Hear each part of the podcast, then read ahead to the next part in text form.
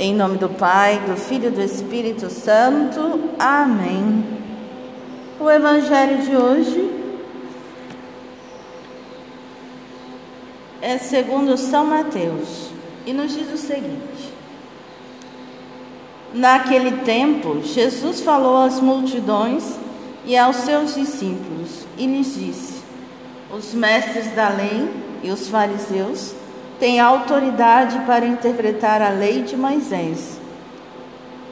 Por isso, deveis fazer e observar tudo o que eles dizem, mas não imiteis suas ações, pois eles falam e não praticam. Amarram pesados fardos e os colocam nos ombros dos outros, mas eles mesmos não estão dispostos a movê-los, nem sequer com um dedo. Fazem todas as suas ações só para serem vistos pelos outros. Eles usam faixas largas com trechos da Escritura na testa, nos braços e põem na roupa longa, longas franjas. Gostam de lugar de honra nos banquetes e dos primeiros lugares nas sinagogas. Gostam de ser cumprimentados nas praças públicas e de serem chamados de mestre. Quanto a vós, nunca vos deixei chamar de mestre, pois um só é vosso mestre e todos vós sois irmãos. Na terra, não chameis ninguém de pai, pois um só é vosso Pai, aquele que está no céu. Não deixeis que vos chamem de guias, pois um só é o vosso guia, Cristo. Pelo contrário, o maior dentre vós deve ser aquele que vos serve. Quem se exaltar será humilhado, e quem se humilhar será exaltado. Palavra da salvação, glória a vós, Senhor. O Evangelho de hoje nos traz uma coisa muito simples. Nós não precisamos de lugar de destaque, não precisamos chamar a atenção dos outros. estava lendo o Evangelho e vendo como os fariseus se comportam. Eles, na verdade, penduram tantas coisas em si que depois ficam parecendo até que estão num carnaval. Imagine só.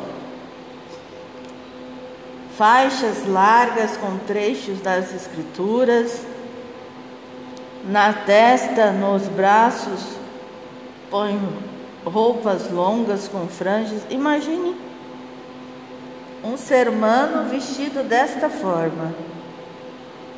Como não deve ser engraçado. Isso só para sair em destaque. Como é triste. Isso é, são atitudes de pessoas que não estão em paz. A paz interior. A paz de Deus que precisa transbordar em nós. Então, eles fazem isso para serem visto em praças públicas para chamar a atenção das pessoas. Precisamos pensar se é isso que nós buscamos para nós também, ou se buscamos a verdade, a verdade que vem de Deus. Quem se humilha será exaltado e quem se exaltar será humilhado. É assim que vemos a finalização do Evangelho de hoje. Que Deus possa nos dar a graça de cada dia mais buscarmos viver o projeto dele para nós. Rezemos para o fim da pandemia a oração às nossas fundadoras.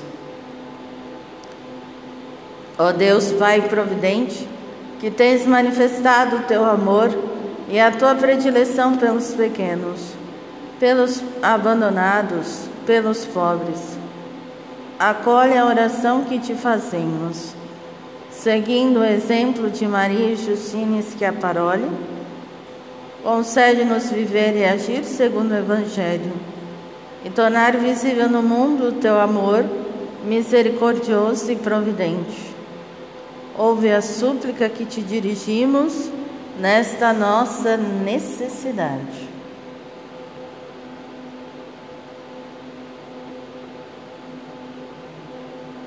Também pelos méritos de Maria e Justina Schiaparoli e particularmente pelos merecimentos de Jesus, teu Filho, nosso Senhor. Amém. Pai nosso que estás no céu, santificado seja o vosso nome. Venha a nós o vosso reino, seja feita a vossa vontade, assim na terra como no céu. O pão nosso de cada dia nos dai hoje, perdoai as nossas ofensas, assim como nós perdoamos a quem nos tem ofendido. E não os deixeis cair em tentação, mas livrai-nos do mal. Amém. Ave Maria, cheia de graça, o Senhor é convosco. Bendita sois vós entre as mulheres, e bendito é o fruto do vosso ventre, Jesus. Santa Maria, Mãe de Deus, rogai por nós, pecadores, agora e na hora de nossa morte. Amém. Glória ao Pai, ao Filho e ao Espírito Santo, como era no princípio, agora e sempre. Amém. Maria Justina Schiaparoli, rogai por nós. Maria Justina Schiaparoli, rogai por nós. A todos bom dia e excelentes atividades.